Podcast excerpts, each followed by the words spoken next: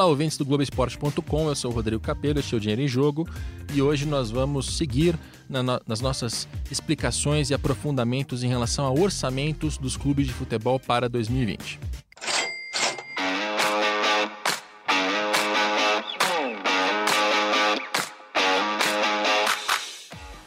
Muito bem, no programa de hoje a gente vai passar por orçamentos de Grêmio Internacional, Atlético Mineiro e vamos mencionar também o Cruzeiro, que não tem um orçamento uh, por questões próprias da realidade financeira, administrativa e política atual do Cruzeiro, mas a gente vai passar por pelo menos três clubes. E para fazer essa conversa, para acrescentar, para explicar, para uh, colocar todo o conteúdo que tem para fora, a gente tem a participação do Rio Grande do Sul, do Fabiano Verde o gerente financeiro do Grêmio. Tudo bem, Fabiano? Tudo jóia, Rodrigo. Boa tarde, em primeiro lugar. Agradeço aí o convite. É, é uma honra poder estar conversando sobre orçamento. Acho que é um tema muito importante e que ainda é pouco conhecido da maioria da parte dos torcedores. E que é fundamental, né, Fabiana? Porque o orçamento é aquela peça, já introduzindo o assunto, é aquela peça que o financeiro produz com as projeções de receitas e de custos e que vai guiar ali o clube no decorrer da temporada para fazer a administração. É, essa, essa definição, eu talvez eu tenha sido é, superficial demais, como é que você definiria o orçamento para o torcedor já entender de cara do que, que a gente está falando? É, eu, eu acho que não, eu acho que tu toca no ponto correto. É o guia. Né? O orçamento é a linha mestra, é aquilo que, a partir da projeção do planejamento de longo prazo do clube, ele vai servir como apoio e como linha norte para o clube seguir ao longo do ano e ir monitorando. Está fora, está dentro, avançou, me, avançou mais na competição, conseguiu ter um desempenho melhor desportivo, não, teve uma situação um pouco mais uh, ruim esportivamente falando, então vamos precisar cortar custo ou não. Ou seja, é um guia. Eu acho que a melhor definição aí que a gente pode colocar que é a linha mestra que o clube tem que seguir do ponto de vista financeiro ao longo do ano. Maravilha. Lembrando que a gente é, publicou na semana passada, na segunda-feira passada, um orçamento perdão, um podcast sobre orçamentos de Flamengo, Corinthians, Palmeiras e São Paulo, com a participação do Valim Vasconcelos, vice-presidente de finanças do Flamengo. A gente tem uma, uma diferença que é sutil, mas que é importante entre os nossos dois convidados. O Valim, ele ocupa uma vice-presidência estatutária não remunerada. O Fabiano é o executivo. É, é, efetivamente o profissional que trabalha no dia a dia do clube, que bate ponto e que está né, constantemente ligado ali à rotina do clube para executar, para organizar o caixa, fazer o orçamento, etc. É, isso parece pouca coisa, mas não é, né, Fabiano? Porque a sua posição é diferente. Eu imagino que você tenha, ou não sei se um vice-presidente, mas tem, tem alguma figura estatutária por uh, acima de você, por trás do seu trabalho? Não, com certeza é, não é uma tarefa fácil. Ainda mais quando a gente trata de finanças de clubes de futebol. Mas o que acontece? Dentro da estrutura uh, estatutária, nós não temos a figura do vice-presidente de finanças. A gente trabalha com um conselho de administração, junto com o presidente, que é composto por sete, seis vice-presidentes, e esses vice-presidentes se reúnem semanalmente para definir as estratégias do clube. Aos executivos cabe, uma vez recebidas essas estratégias, implementar e criar os documentos, o orçamento, os controles financeiros para acompanhar e dar Uh, informações para os vice-presidentes sobre o decorrer do desempenho do clube ao longo do ano, frente às estratégias tra traçadas anteriormente. Muito bem, agora a gente vai começar já a entrar nos números do Grêmio. Os números estão disponíveis no portal de governança do clube. Se o torcedor tiver curiosidade, pode puxar lá. É, também tem artigos meus publicados no Globoesporte.com, um para cada clube, então também tem lá é, os números todos expostos. Eu vou economizar número aqui para não ficar muito chato. Então, se você tiver curiosidade de ver tudo, está no Globoesporte.com. E vou começar pelo número que é, geralmente é a minha porta de entrada, o principal indicador, que é receita bruta. Né? O Grêmio tem, na suplementação de 2019, 379 milhões de reais em faturamento. Para 2020, espera 342. A minha primeira pergunta, Fabiano, esse, essa suplementação de 2019, ela considera o quê? É, é realizado de janeiro a novembro e prevê dezembro? Qual, qual que é o status? É, eu acho que assim, é, primeiro eu acho que é importante conceituar a forma como o clube trata o orçamento. Sempre que o clube ele realiza o orçamento, ele precisa, ele trabalha com algumas premissas pré-definidas. Essas premissas é que vão guiar a linha do clube ao longo do ano e definindo aí quais serão as receitas por cada uma das categorias. Por exemplo, pegando a questão de contratos de TV, as premissas que são definidas para Copa do Brasil é oitavas de final, para o brasileiro também é uh, o oitavo lugar, e para Libertadores acaba sendo também a fase de grupos. O que, que acontece? Como é que o Grêmio enxerga e como é que o Grêmio trabalha a questão da definição de qual posição ele, ele permanecerá, ele atingirá em cada uma das competições? Ele leva em consideração a seguinte regra: ele só orça aquelas competições aonde ele já tem garantido a participação. Ou seja, se ele não tem garantia que vai jogar Libertadores, nada, nem pré-Libertadores ou fase de grupos, ele não vai orçar nada. Se ele não tem nada garantido além das oitavas de final da Copa do Brasil, ele não vai avançar.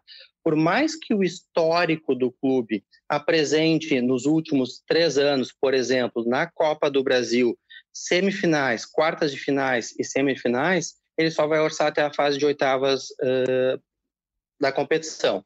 Por que isso? Porque o entendimento dentro do clube é que, uma vez que o clube avance na competição, ele terá novas receitas e essas receitas suportarão os gastos decorrentes da, do avanço da competição. Viagem, deslocamento, hotéis, premiações e demais custos inerentes pelo atingimento de uma nova fase da competição. Legal, deixa, isso, deixa, eu colocar isso em outras claro. palavras ah, para a gente explicar uh, e ficar muito claro. Eu já mencionei aqui números gerais de receita: 379 em 19, 342 em 20.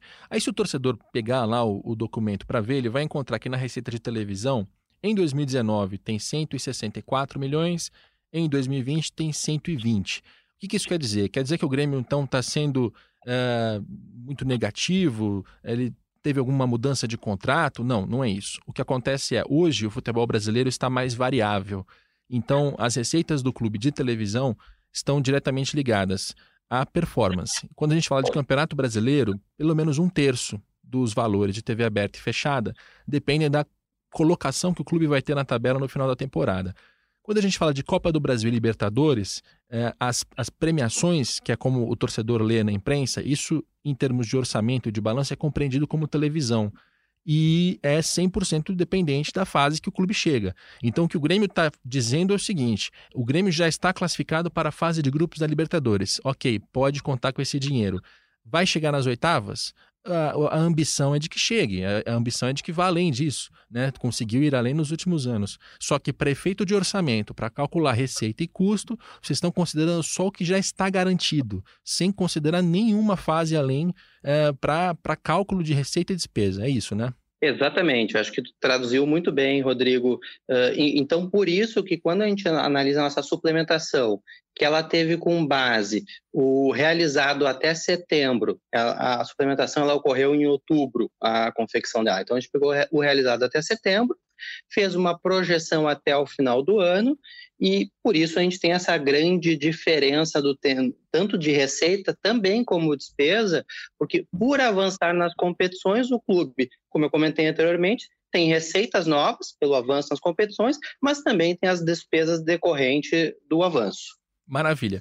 Isso já nos indica uma conclusão que, vendo outros orçamentos, para mim fica claro. O, o, o, Grêmio me parece estar sendo o clube mais conservador em seu orçamento, porque outros clubes, inclusive Flamengo, Palmeiras, Corinthians, São Paulo, próprio Internacional e os outros que a gente vai mencionar aqui hoje, contam com qualificações é, que ainda não estão garantidas. Contam, por exemplo, com oitavas de final de Libertadores, quartas de final de Copa do Brasil. O Grêmio não. Então, quando a gente fala que o Grêmio tem uma, uma previsão de receita menor do que a do ano passado, calma lá. É, é uma questão de que tem uma, uma, uma boa dose ali de conservadorismo que explica isso. Agora, tem uma outra receita aqui que eu acho também bem interessante, que é a de transferência de jogador. O Grêmio no ano passado tinha, segundo a suplementação, 79 milhões e meio, e em 2020 espera a venda de 88 milhões. É, pelo menos no ano passado, Fabiano, no início da temporada, o Grêmio já tinha largado a temporada com uma grande quantidade de dinheiro ali é, quase realizada. Eu lembro que teve vendas no início da temporada que foi um dos primeiros clubes a cumprir a meta de, de orçamento em relação à venda de jogador. Para esse ano de 2020, o, a gente está gravando este programa em 8 de janeiro. O Grêmio já tem quanto disso realizado e qual que é a expectativa em relação a realizar o restante? É, é, ao contrário do ano passado, a gente ainda não tem uh, nada realizado. A gente tem negócios uh, muito bem encaminhados. Como vocês sabem, teve, por exemplo, a venda do Luan, mas a venda do Luan ela foi concretizada em 2019.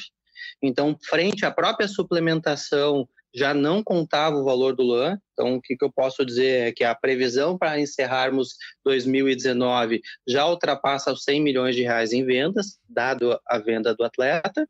Para 2020, nós temos muito bem encaminhada a situação do Tony Anderson, uh, que já vai fazer com que o clube uh, atinja uma, uma fatia pequena do, dos 88 milhões que estão orçados, mas o que, que a gente entende e traz na questão da venda de atletas? Se a gente for analisar os últimos três anos do clube, em 2017 ele teve 74 milhões em vendas. Em 2018, principalmente com a venda do Arthur, foram 127 milhões. Em 2019, nós já tivemos 100 milhões de vendas realizadas. Então, o orçamento que ele tem de vendas está muito dentro da realidade do clube, levando em consideração o atual plantel e o potencial que teve nos últimos anos de venda. Legal. Uh, e a gente está falando de suplementação também para ficar, ficar claro. Uh, o que acontece é o seguinte: o Grêmio fez um orçamento de 2019 Aí chega no mês de outubro, ele faz uma atualização, entre aspas, desse orçamento, que é o que a gente está chamando de suplementação, que está considerando os números realizados de janeiro a setembro, e naquele momento foi feita uma previsão para os meses de outubro, novembro e dezembro. Em outubro, novembro e dezembro aconteceram coisas que não estavam previstas ali, como por exemplo a venda do Luan, que o Fabiano acabou de mencionar. Então, esses números que a gente está mencionando como 2019, quando saiu o balanço financeiro anual, até 30 de abril, vão vir números é, ligeiramente diferentes. Isso vale para todos os clubes. É, mas é, a gente está considerando aqui esses números de 2019 porque, na hora de comparar um número, para dar uma ordem de grandeza, precisa ter alguma referência. A nossa referência para comparar 2020 é com 2019. Agora, passando das receitas para os custos, me chama a atenção ali que o, o Grêmio tem uma previsão de redução do custo de pessoal de 208 milhões em 2019 para 166 em 2020. É uma redução ali de 42 milhões. O que, que, isso significa, Fabiano? O Grêmio está cortando custos, está, ele precisa se desfazer de jogadores, precisa reduzir salários, folha salarial. Ah, o que, que isso significa? É, eu acho que é, é, acaba sendo um pouco de tudo, Rodrigo, porque o que, que acaba acontecendo? Como eu comentei, pelo fato do clube uh, considerar em seu orçamento apenas as fases iniciais das competições onde ele ele está uh, jogando, quando a gente fala questão das copas e uma e não uma posição tão privilegiada no Campeonato Brasileiro, isso faz com que as despesas em orçamento também sejam menores. Quando a gente faz o comparativo realizado ou suplementado de 2019 contra o orçamento de 2020, assim como eu tenho receitas reduzidas, eu tenho as despesas da mesma forma. Aliado a isso, sim, existe a, a, projeção do clube de realizar algumas reduções de despesas, porque eu acho que é saudável que todo todo clube ou toda empresa sempre revise seus custos e busque otimizá-los cada vez mais ao longo do ano, porque cada, quanto mais a competitiva fica a indústria do futebol, mais vai ser necessário uma adequação dos custos para o quê? Para que no fim do dia sobe dinheiro para investimento no futebol. O que ocorre do, do clube de futebol? É, é trabalhar da melhor forma possível suas despesas para ter o maior possível de receita para desembolsar no futebol. Legal. Quando você fala das fases que vão avançando e vão gerando custos, é, quando a gente fala de custo de pessoal, isso significa luvas? Quer dizer, quando o Grêmio passa de fase na Copa do Brasil, passa de fase na Libertadores, é, presumo eu, existe o pagamento de luvas para bonificar os jogadores pela, pelo resultado atingido. É, e essa é a diferença ou eu estou deduzindo errado aqui? É, na realidade não seria luva, seria premiação, né? Ah, sim. É, conforme o avanço nas competições, o clube de, determina um percentual da nova receita como premiação para os atletas. Legal. Então é por isso que em 2019 a, a, o custo com o pessoal está mais alto, porque o Grêmio chegou até semifinal de Libertadores, então com isso pagou ali bonificações, premiações para os jogadores, isso entra como custo de pessoal, e nesse orçamento, por ser conservador e não considerar as fases seguintes, ainda não está ali dentro. Ou seja, se o Grêmio vai além do que ele imaginou, imaginou não, eu tenho cuidado porque às vezes o torcedor pode achar que a ambição do Grêmio é ficar só na fase de grupos da Libertadores. E não é isso. Se ele for além da fase de grupos, vai aumentar a receita, mas vai também aumentar o custo, porque ele vai bonificar jogadores, entre outras despesas com hotel, transporte, logística, coisa e tal. Exato. E é importante sempre frisar que dentro dessa estratégia, a receita de vinda pelo avanço nas competições, ela é sempre maior que o custo gerado. Então, o clube sempre vai ter um ganho ao avançar em competições. Maravilha. Agora a gente vai começar a trocar para outros clubes, a gente vai entrar em números de Internacional, de Atlético Mineiro, e o Fabiano prossegue com a gente no papo, aí não mais como a fonte primária, né, como quem acompanha os números de dentro, e sim como um especialista, alguém, alguém que pode é, contribuir com conceitos e uma visão geral. Prometo não colocar o Fabiano em saias justas aqui. Uh, mas antes até de entrar no internacional, queria que o Fabiano contasse um pouco da experiência profissional dele, porque você trabalhou na Telefônica, né, Fabiano? Isso, eu trabalhei 18 anos no, no grupo Telefônica, uh, sou um executivo financeiro de mercado, quando entrei no clube em julho de 2017, uh, acho que foi eu sempre costumo dizer que até hoje eu me surpreendo pela minha contratação dentro do Grêmio porque a minha visão até então do mundo de futebol é, ah, um executivo financeiro, ele seria alguém indicado internamente por algum grupo político. Ao contrário, eu saí, saí de uma empresa, do mundo corporativo, passei por um processo de seleção, entrevista e fui contratado. Eu acho que é muito salutar a gente ver isso na própria pele como realmente os clubes estão começando a se acordar e buscar uma profissionalização. Eu, como comentei, eu vim de 18 anos do Grupo Telefônica, hoje eu já estou há dois anos e meio no Grêmio, dou aula de pós-graduação tanto na Unicinos e na Unilassalle, que são duas faculdades aqui do Rio Grande do Sul, né, e vejo com muito bons olhos o desenvolvimento profissional que os clubes estão tendo ao longo dos últimos anos. Legal, e eu queria que você contasse para a gente a diferença. É, quem trabalha dentro de uma empresa, quem trabalha dentro de um clube de futebol, o Grêmio até é um caso muito adiantado, mas você certamente tem é, conversas e relações com outros diretores financeiros para trocar essas figurinhas. Como é que é a diferença de é, acompanhamento de orçamento? O que eu já ouvi, por exemplo, é que empresas fazem os seus orçamentos no mês de setembro, outubro, isso vai prever o ano seguinte, e esse orçamento é seguido é, religiosamente, é seguido à risca, ele tem uma importância na, na administração da empresa que no caso do clube de futebol parece ser menor assim. O clube acaba administrando sempre com base num caixa, né? Ele tem lá um caixa de dinheiro. Uh, o trabalho do financeiro geralmente é mais de controlar entradas e saídas, fazer pagamentos, do que uh, fazer com que os outros departamentos sigam a risca esse, esse orçamento. Me parece que nos clubes o orçamento é menos importante ou menos respeitado ou menos seguido, não sei qual versão melhor, do que na empresa. Como, como é que é a tua experiência em relação a isso, Fabiano? É, eu, eu entendo assim que uh, ainda a gente ainda existe uma distância entre o que é praticado do mercado e dentro dos clubes de futebol. Pegando o caso do Grêmio, o Grêmio vem realizando orçamentos uh, há 10 anos aproximadamente. Ao longo desses anos, houve uma mudança muito importante dentro da cultura do clube. Uh, tanto é que o que acontecia nos primeiros orçamentos, que era basicamente pegar o que aconteceu no ano passado e repetir para os anos seguintes. Agora não, o clube já discute quais são as premissas, quais são o que, que ele espera obter dentro do ano, o que, que ele espera ganhar e criar de sustentação financeira com base dentro desse orçamento. Uh, se vê muito do, dentro do próprio futebol uma aderência cada vez maior dos clubes que estão mais organizados na utilização do, do orçamento, mas nunca esquecendo da importância do acompanhamento do fluxo de caixa. Eu acho que são as duas peças são extremamente importantes e relevantes e elas têm que andar em conjunto. Pegando só citando um exemplo aqui para deixar um pouco mais claro o que eu quero dizer. O Grêmio lá projeta no orçamento 88 milhões de reais em vendas de atletas.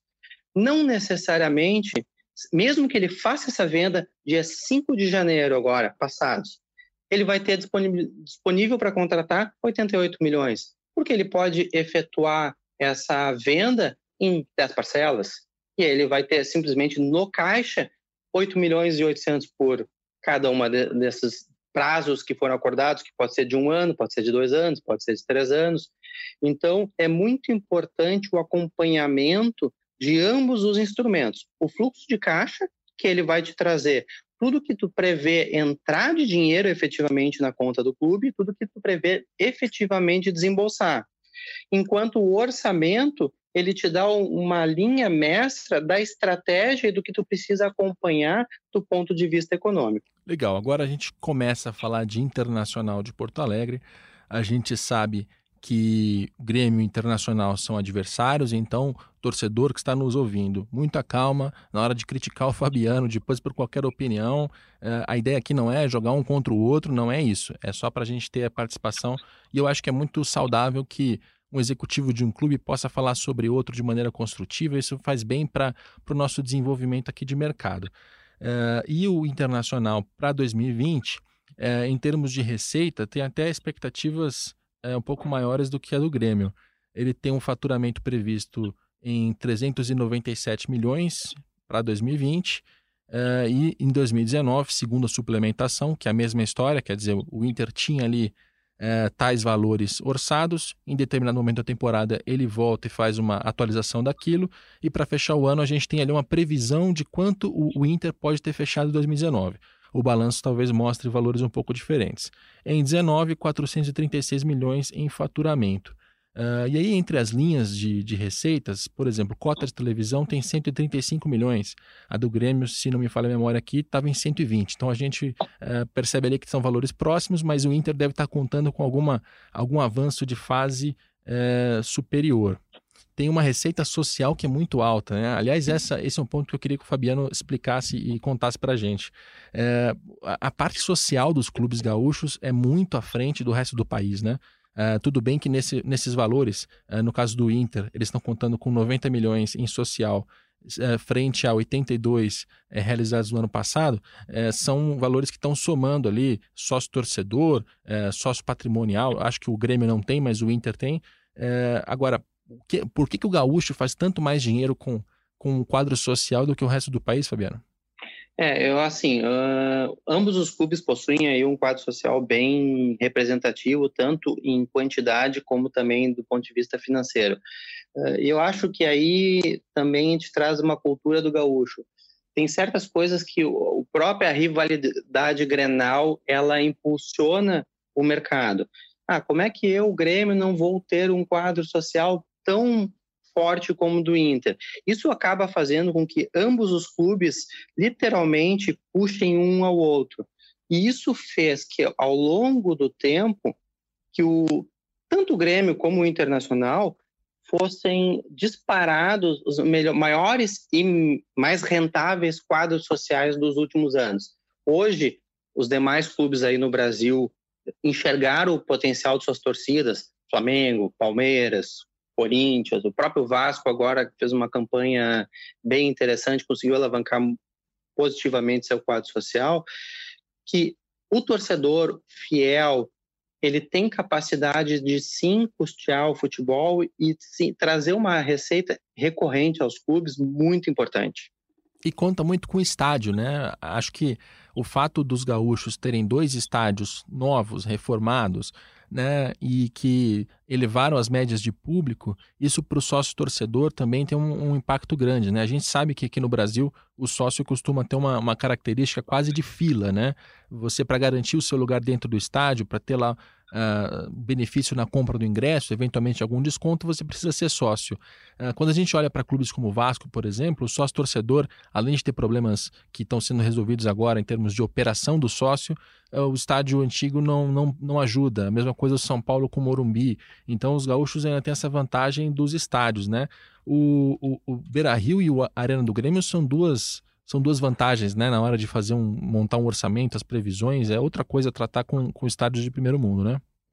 Com certeza. E, e, a própria questão, se tratando de Grêmio aí, nos últimos anos, ter bom desempenho desportivo, faz com que, principalmente nas fases finais das competições, a procura por associação, porque na prática não sobram ingressos para o torcedor geral, só a gente acaba vendendo integralmente os ingressos para sócios, que têm prioridade de compra. Isso faz com que aumente uma demanda pelo quadro social para que o torcedor possa acompanhar o clube numa semifinal ou eventualmente numa final. Legal. Outro ponto importante do orçamento do Internacional é a previsão de custos. Ah, os custos todos eu não costumo entrar muito em detalhe porque tem é até difícil de comparar os clubes, mas o ponto da, das remunerações, né, da folha salarial, é bem importante. E o Inter está prevendo que em 2019 ele fechou o ano com 149 milhões em custo com pessoal, pessoal e benefícios. Em 2020 ele está calculando bem menos, 136,5. Em direito de imagem, que é outra coisa que faz parte, né, que compõe essa, esse item remunerações do futebol profissional, 38 milhões em 2019, 29 em 2020. Então o Inter, pelo menos de acordo com o orçamento, também está passando ali por um momento de contenção de custos, de segurar um pouco a onda. E essa é uma história que a gente está repetindo em praticamente todos os clubes, Fabiano. É, o que, que você está vendo do momento do futebol brasileiro assim, em 2020, com poucas contratações, com, investimentos bem pensados, ou então sem custo, e com todos os clubes precisando baixar a folha salarial, é, o que, que aconteceu? Por que, que a gente chegou nesse ponto? É, eu acho que isso aí é um reflexo aí de, de, várias mudanças que ocorreram nos últimos anos dentro do futebol brasileiro. Acho que uma coisa que impactou uh, fortemente nas estruturas do clubes, dos clubes em geral, foi o novo contrato de televisão. Como mencionou anteriormente, o contrato ele passou a ser mais variável do que fixo como era anteriormente, antigamente.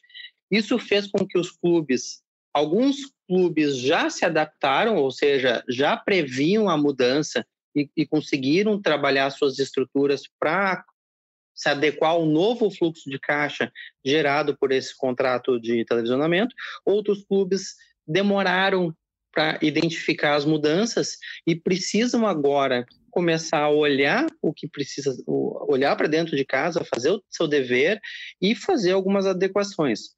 Outro ponto que eu acho que prejudicou a indústria do futebol como um todo, um pouco foi a própria disputa que ocorreu lá atrás, em 2016, entre a, os dois, hoje, players, a Globo e a Turner, porque isso fez com que os clubes tivessem luvas expressivas, em sua maioria, utilizasse esses, esses valores para aumentar o elenco, contratações, aumentos de salários de atletas com contratos longos. Então, se a gente está falando de 2016, a gente está falando atletas que tinham contratos até 2019. Isso fez com que, de uma maneira geral, as folhas salariais ao longo do país crescessem. E agora se tornaram insustentáveis, porque esse dinheiro da luva, que é um dinheiro extraordinário, ele não vai se repetir nos próximos anos, os clubes precisam se adequar e ele só tem uma forma de fazer, adequando a folha salarial para a sua atual capacidade financeira. Esse relato é muito interessante, porque a, a venda dos direitos de transmissão de agora, né, os direitos que estão valendo entre 19 e 24, aconteceu em 2016. Foi um momento em que muitos clubes, praticamente todos ali, dos chamados grandes clubes, receberam luvas, que é uma bonificação pela assinatura do contrato, seja da Globo, seja da Turner. Uh, o que o Fabiano está dizendo é, naquele momento, com aquele dinheiro entrando, os clubes tomaram as decisões de contratar jogadores e colocar salários que eram altos, que é, né, na hora de contratar todo mundo com dinheiro, uh, os valores inflacionam ficam maiores. Só que a gente não vende direito de transmissão o tempo todo, né? Você não recebe luvas o tempo inteiro. As próximas luvas, os clubes vão receber, talvez, 2021, 2022, na próxima renegociação de direitos. Uh, e aí a gente chega a 2019 com os custos que estavam altos, né, que foram feitos no momento em que os clubes tinham dinheiro, só que sem ter luvas nem receitas extraordinárias e com situações financeiras muito delicadas pelo país inteiro.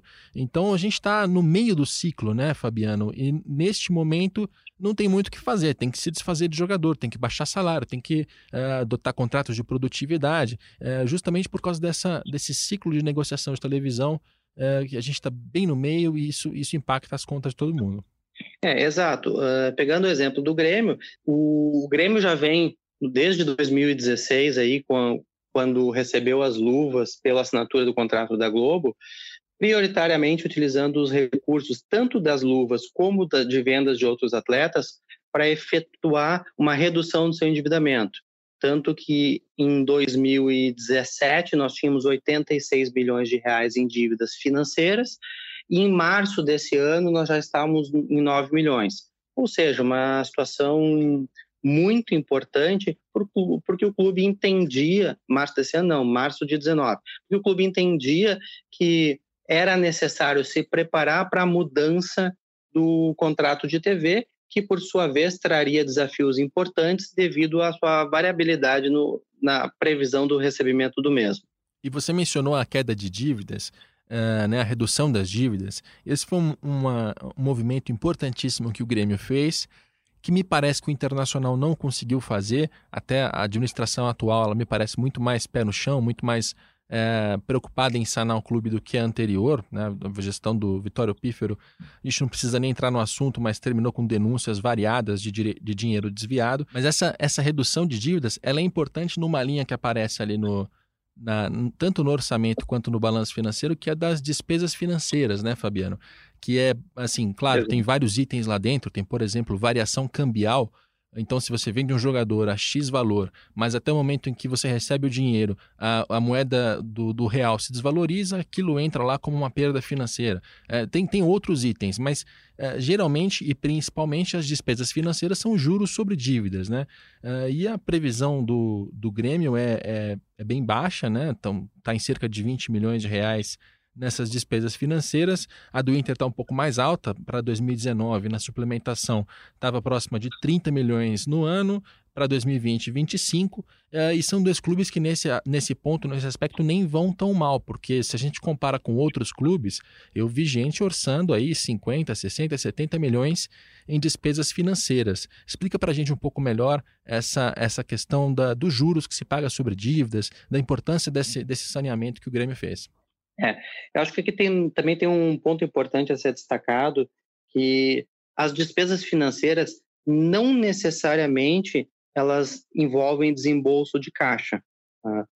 Por exemplo, o Grêmio, dos 20 milhões que ele tem em orçamento, 22 para ser um pouco mais preciso, ele prevê parte desse valor com a despesa financeira junto ao estádio porque nós temos algumas obrigações contraídas ao longo do início da operação do estádio, que elas prevêem um, uma correção desse valor.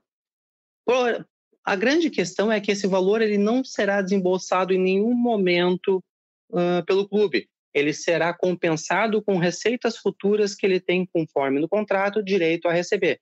Ou seja, eu preciso orçar uma despesa financeira, mas ela não vai me representar gasto de um real dentro do clube o que, que fez com que a, a, receita, a despesa financeira do clube reduzisse bastante? Aquilo que eu comentei anteriormente, a redução drástica que a gente teve no nosso endividamento. Olhando um pouco a, o internacional, ele vem ao longo dos anos, principalmente aí no, no, no último ano, trabalhando forte para se reestruturar, mas ele tem um endividamento financeiro alto. E isso faz com que ele acabe sofrendo uma pressão maior que gerou esse aumento aí na, no nível de despesa financeira deles. Então, eles têm um belo desafio aí em 2020, que é tentar além de ter que montar um time competitivo, buscar uma reeducação ou buscar alguma forma de reduzir esse endividamento, porque senão a pressão vai ficar pior ano após ano. Muito bem. Falando em itens contábeis, uh, em, relação internacional, tem algumas confusões que são frequentemente feitas. Uma delas, no orçamento e no balanço financeiro, você vai encontrar entre as receitas outras receitas, 19 milhões e meio de reais. Uh, esse dinheiro não é, ele não tem efeito caixa, como, como dizem os especialistas, como é o Fabiano. É um item contábil, porque o internacional tem um contrato do Beira Rio. Este contrato tem lá obrigações que ele tem que cumprir, mas é uma obrigação que ele cumpre é, não com dinheiro, apenas por fazer com que o contrato valha, ele já está cumprindo isso e vai amortizando isso no, no, no orçamento e no balanço. Não sei se eu fui claro o suficiente, mas isso também impacta na hora que se calcula o endividamento. É, a gente vai passar pelos, pelos balanços no mês de maio e provavelmente o torcedor vai encontrar as consultores, jornalistas mencionando o internacional como das, uma das maiores dívidas e não é verdade, porque tem um item ali do endividamento que é justamente o contrato do Beira Rio, que está sendo amortizado. É, imagina o seguinte: começa o contrato a valer, é um contrato de 300 milhões, e isso entra lá como uma dívida do, inter, do internacional, que ele não paga com dinheiro, ele vai cumprir o contrato. Conforme ele vai cumprindo ano a ano, 19,5, 19,5, 19,5, você vai amortizando aquilo. É uma questão contábil que não é dinheiro nem para pagar em dívida, nem em, é, nem em receita que a gente tem que sempre fazer esse, esse asterisco. É, consegui explicar direito, Fabiano? Você conhece essa relação lá? É, eu conheço. Ela, de certa forma, ela é um pouco parecida, guardadas as proporções e as características de cada negócio, com a mesma situação do Grêmio. Se, se, a gente for olhar lá no endividamento do Grêmio, nós temos aproximadamente 100 milhões de reais com dívida com a Arena Porto Alegrense. Essa dívida, da mesma forma, assim como a, a, a, despesa financeira decorrente dela o clube não vai pagar, essa dívida também não, não representa desembolso financeiro. Por quê? Porque a própria receita gerada pelo estádio, que parte dela é revertida para o clube, serve para liquidar essa dívida. Tá? Acontece mais ou menos a mesma situação lá no Inter. O Inter, quando fez a renovação, a remodelação do Beira Rio, ele teve que, de certa forma, pagar por isso. E como é que foi a forma que ele adotou para realizar esse pagamento? Através de uma troca por espaços que seriam administrados por uma outra empresa. Esses espaços eles precisam ser contabilizados, que são receitas que o clube deixa de receber, mas ao mesmo tempo ele não necessita fazer desembolso de encaixa, porque pega essa receita que ele receberia e, de certa forma, entrega para essa gestora. Em linhas gerais, diria que são situações parecidas, com algumas peculiaridades aí, cada um dos negócios. E que requer cuidados de quem vai fazer análise desses balanços, desses orçamentos. Exatamente. Uh, exatamente. Uh, só para fechar claro, para fechar o assunto internacional, as expectativas em termos de receitas do Inter, de televisão, de bilheteria, de, de sócio, mas principalmente televisão, naquele, naquele ponto que a gente tocou, são as seguintes: quarto lugar no Campeonato Brasileiro, semifinal de Copa do Brasil e quartas de final de Libertadores. Então a gente já percebe por aí que o orçamento do Internacional ele é mais agressivo, mais ousado, você escolhe o adjetivo, mas é um orçamento que tem metas a cumprir que estão acima das do Grêmio. O Grêmio está considerando apenas as fases que ele já está, já alcançou, fase de grupos da Libertadores, é, oitavas de final da Copa do Brasil, no Brasileiro qual a colocação? Sétimo, né? E, é, oitavo lugar. Oitavo lugar.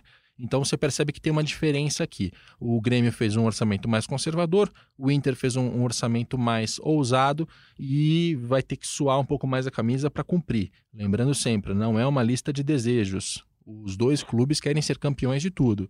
É só que na hora de fazer o orçamento de receita e despesa, as expectativas ali, as necessidades para cumprir aquelas receitas orçadas são diferentes. E a gente muda de estado, continua com o Fabiano, para a gente falar um pouco de Minas Gerais. Né? A gente tem lá duas situações bastante difíceis em termos financeiros. O Cruzeiro nem se fala, né? Segunda divisão, uh, com dívidas que a gente nem sabe o tamanho, né? Porque os balanços financeiros, infelizmente, não são confiáveis. Uh, o diretor financeiro do Cruzeiro uh, faz coisas que são difíceis de explicar, como, por exemplo, vende o Arrascaeta em 2019 e contabiliza em 18 para tentar reduzir o prejuízo, coisas do tipo. E para passar muito rápido pelo Cruzeiro, até porque a gente não tem muitos dados, é um clube que está sem orçamento. Como é que faz, Fabiano? Como é que você administra um clube de futebol, ou uma empresa, ou qualquer coisa, quando você não tem nem noção de quais são as suas receitas e as suas despesas? É, é, não preciso dizer que é uma situação, no mínimo, desafiadora, para não dizer outra coisa. É, porque, vamos lá, a perda de receita que o Cruzeiro teve com o rebaixamento, já em 2019, ela já afetou, porque houve uma redução dos valores de TV, televisionamento pelo fato de ele ter ficado numa posição abaixo do sexto lugar. Lembrando que o contrato de TV ele possui uma parte que se refere à performance, que paga conforme a posição do clube entre primeiro e décimo sexto, não tendo valores a pagar referente ao décimo sétimo ao vigésimo lugar. Além disso, para 2020, eles não têm, o Cruzeiro acaba perdendo também essa receita de televisionamento, porque por ele não estar na Série A, ele não tem direito ao contrato de TV aberta e TV fechada. Então, somadas a todos os problemas aí que são divulgados na mídia, é, é um desafio, no mínimo, homérico que o Cruzeiro vai ter. Ele vai precisar cortar muito custo, ele vai precisar se reorganizar, se reestruturar, para poder, aos poucos, e é um processo que, que eu entendo, olhando do ponto de vista financeiro, obviamente eu não tenho os números não são divulgados, não tenho detalhes, mas ele vai levar alguns anos para poder voltar a, a ter uma estrutura, no mínimo, a, apta a disputar títulos novamente. Pois é, antes de gravar o podcast, eu entrei em contato com o Saulo Frois, que é o presidente do conselho gestor do Cruzeiro, e confirmei com ele. Eu já tinha informação de que não havia orçamento, aliás, não é a primeira vez, o Cruzeiro, mesmo nos anos da gestão anterior do Juvan de Pinho Tavares, administra o clube sem orçamento, o que é uma loucura, mas é o Cruzeiro. Né? Só para dizer que isso não começou agora. Uh, e conversei com o Saulo, foi uma troca de mensagem só para confirmar essa informação.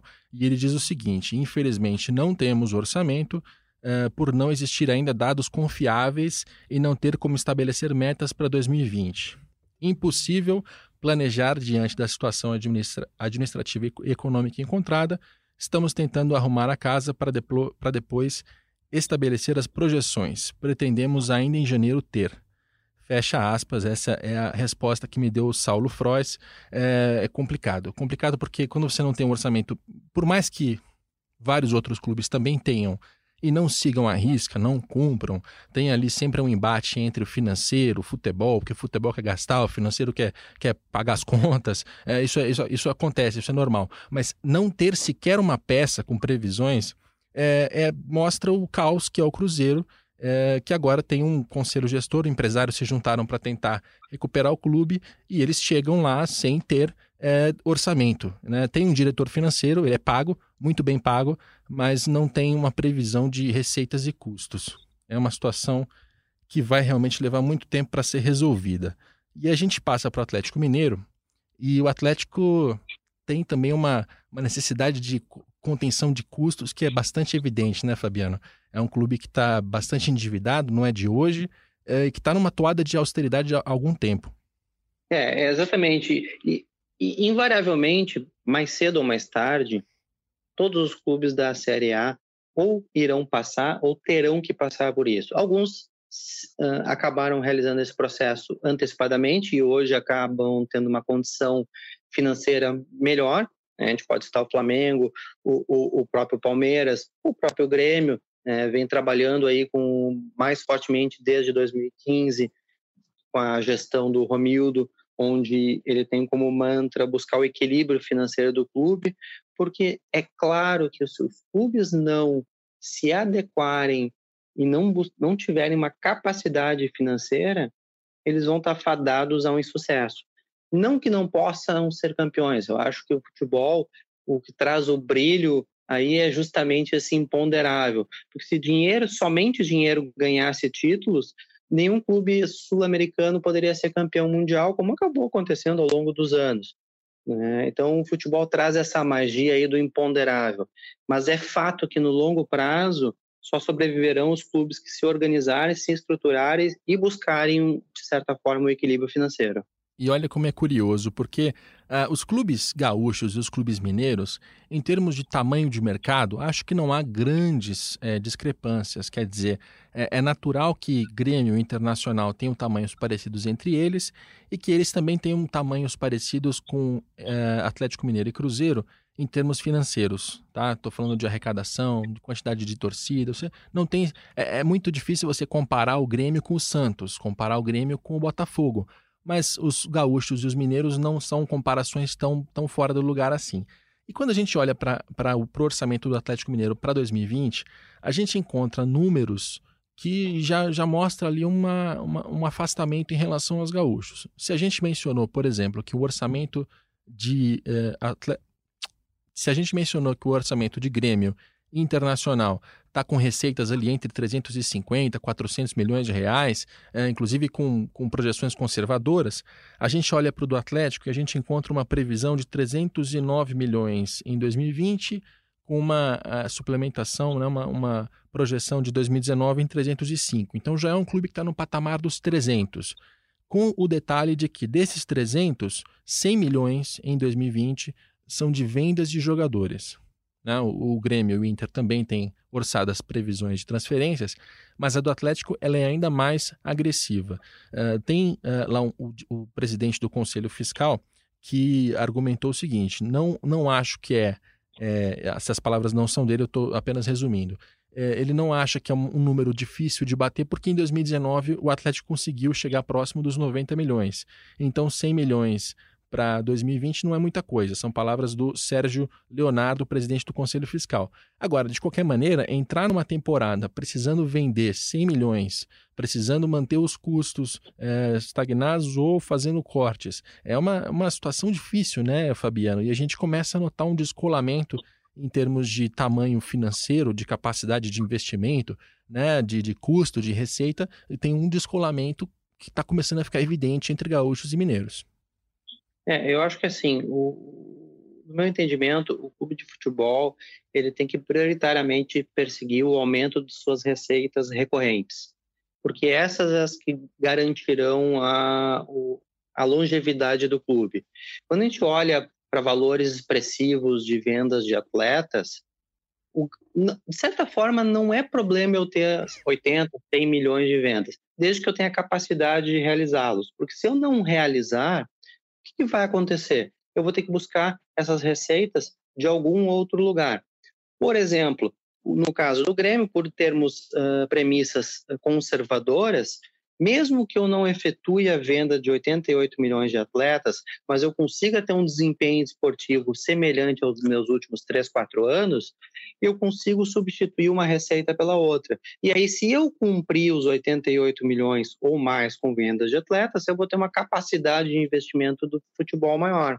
Né? Foi o que aconteceu em 2019. A gente tinha em orçamento 36 milhões de vendas de atletas, acabamos atingindo o valor de 100 milhões e permitiu o clube realizar alguns investimentos nas categorias de base. A gente está tá trabalhando a construção do, do alojamento, refeitório e melhoria da estrutura das categorias de base, porque a gente entende que o futebol brasileiro, de uma maneira geral, tem que ter o viés formador, porque são dos atletas jovens e o mercado europeu cada vez mais olha para o mercado brasileiro mais cedo, ou seja, pode ver que as maiores vendas que nós tivemos aí nos últimos dois, três anos são atletas na faixa de 17 e 18 anos.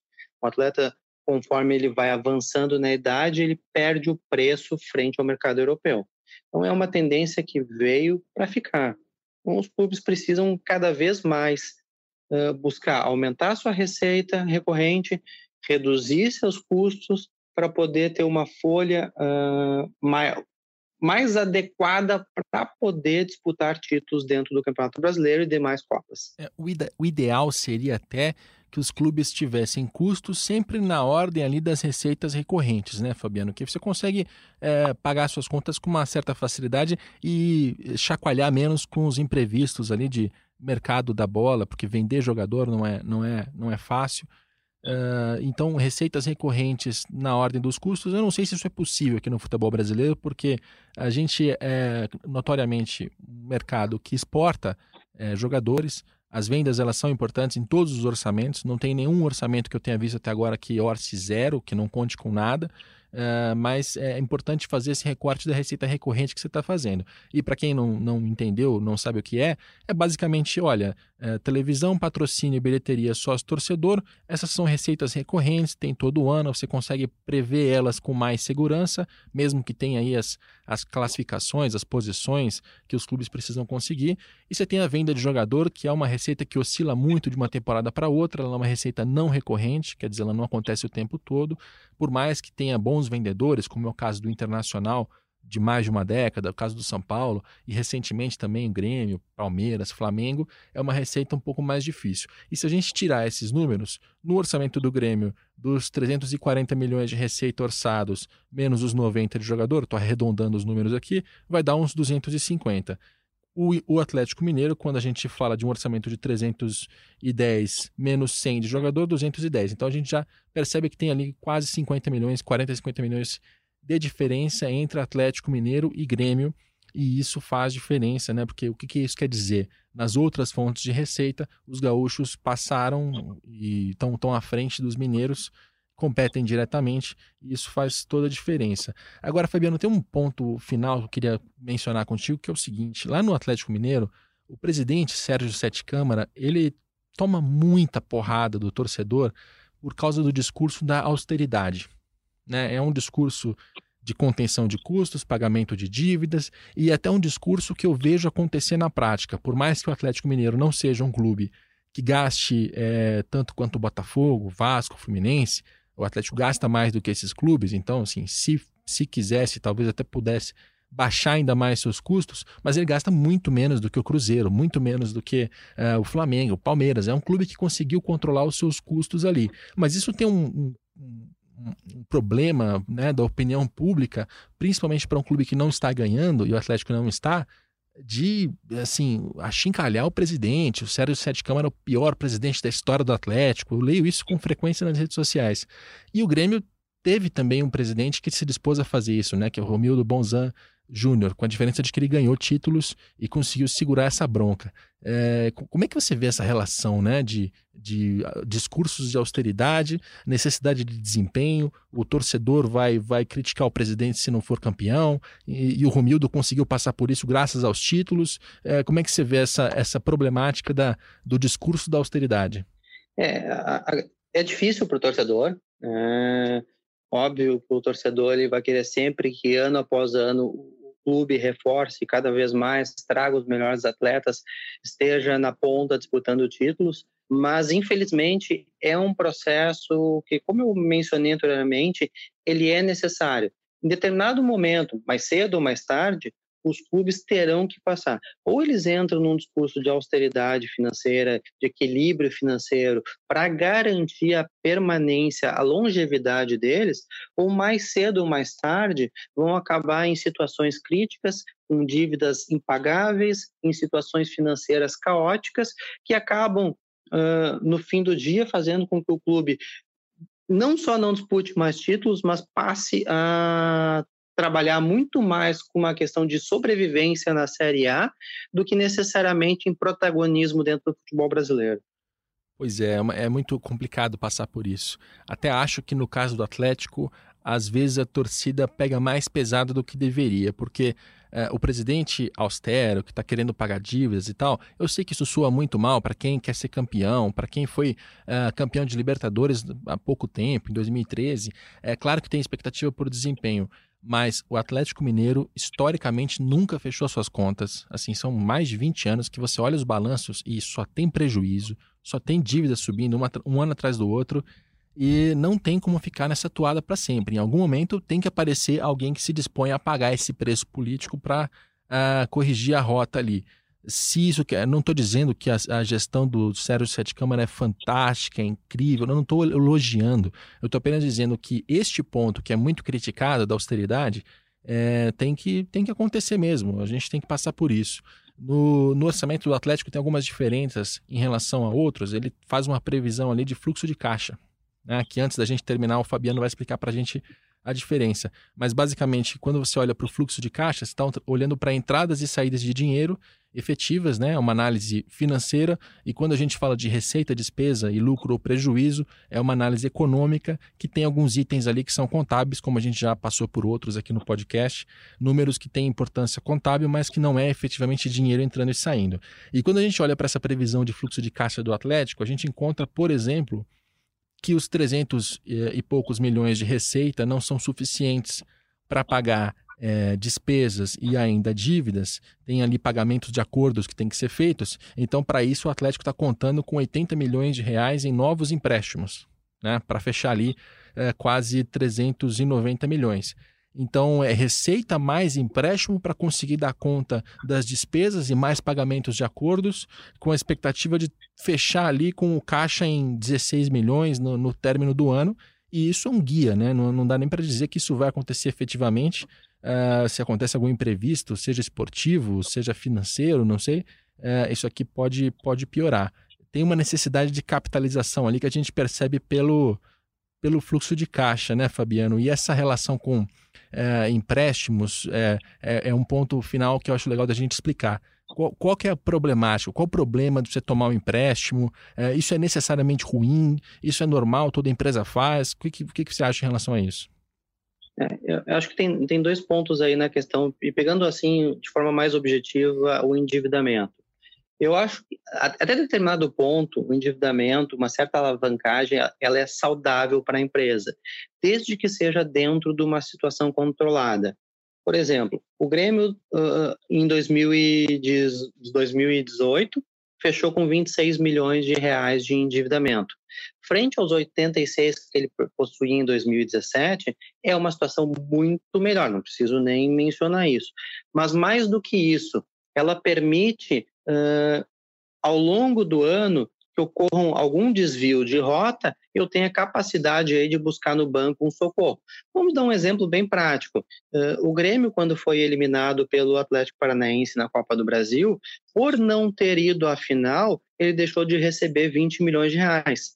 Então, o que, que acabou acontecendo? Que por não ter tido essa receita adicional, o clube buscou e foi vinculado na mídia um empréstimo de 10 milhões, que posteriormente, em dezembro, com o recebimento das luvas, uh, luva não, desculpa, com o recebimento da Globo do pagamento da performance, foi possível liquidar. Então, existem endividamentos que são contratados ao longo do ano, pontualmente para ajuste de fluxo de caixa.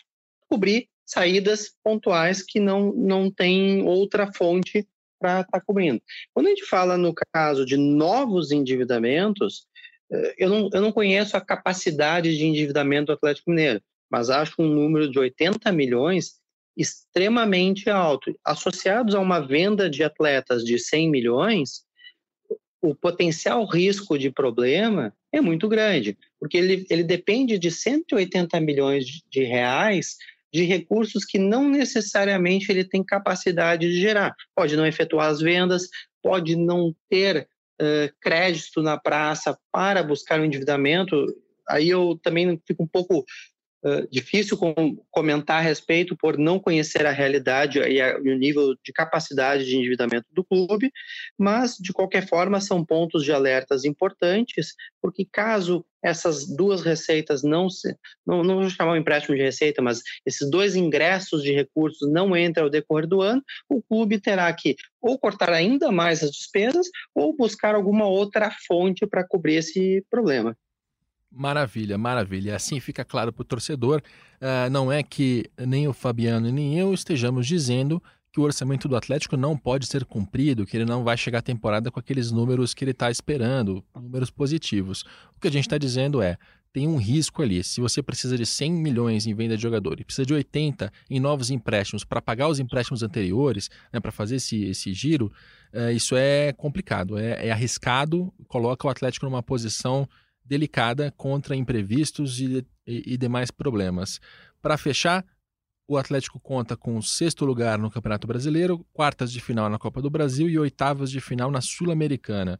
Fato de não jogar a Libertadores é um problema é, razoável para o Atlético, porque a premiação da Sul-Americana é um pouco mais baixa do que a da Libertadores, embora também tenha tido uma valorização recente.